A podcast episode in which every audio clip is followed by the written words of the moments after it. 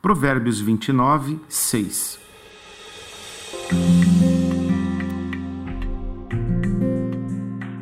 A pessoa má é pega no laço do próprio pecado, mas o justo escapa e grita de alegria.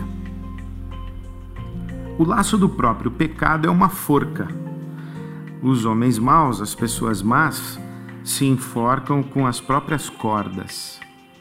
No nosso imaginário moral, nós gravitamos ao redor de Deus e do diabo. As coisas são sempre atribuídas a Deus e dele esperamos recompensas pelo bem que praticamos. Por essa razão, nós tememos o castigo de Deus para o mal que fazemos e acreditamos que as coisas ruins que nos acometem foram causadas pela mão de Deus pesando contra nós.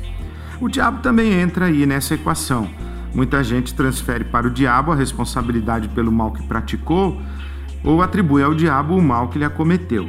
Esse imaginário moral sempre dá um jeito de justificar, em nome de Deus ou do diabo, tudo o que acontece ou deixa de acontecer. A sabedoria, entretanto, sugere que a maioria das coisas que acontece no mundo e em nossa vida tem a ver com nossas ações e nosso jeito de viver. A espiritualidade judaica é ética e por isso mesmo responsabiliza o ser humano pelo destino da sua vida. A pessoa má é destruída pelo próprio pecado e a pessoa justa se alegra com os frutos da sua vida decente. A experiência religiosa que não assume responsabilidade e vive se escondendo atrás de Deus ou do diabo está muito longe do caminho da sabedoria, está mais para a superstição.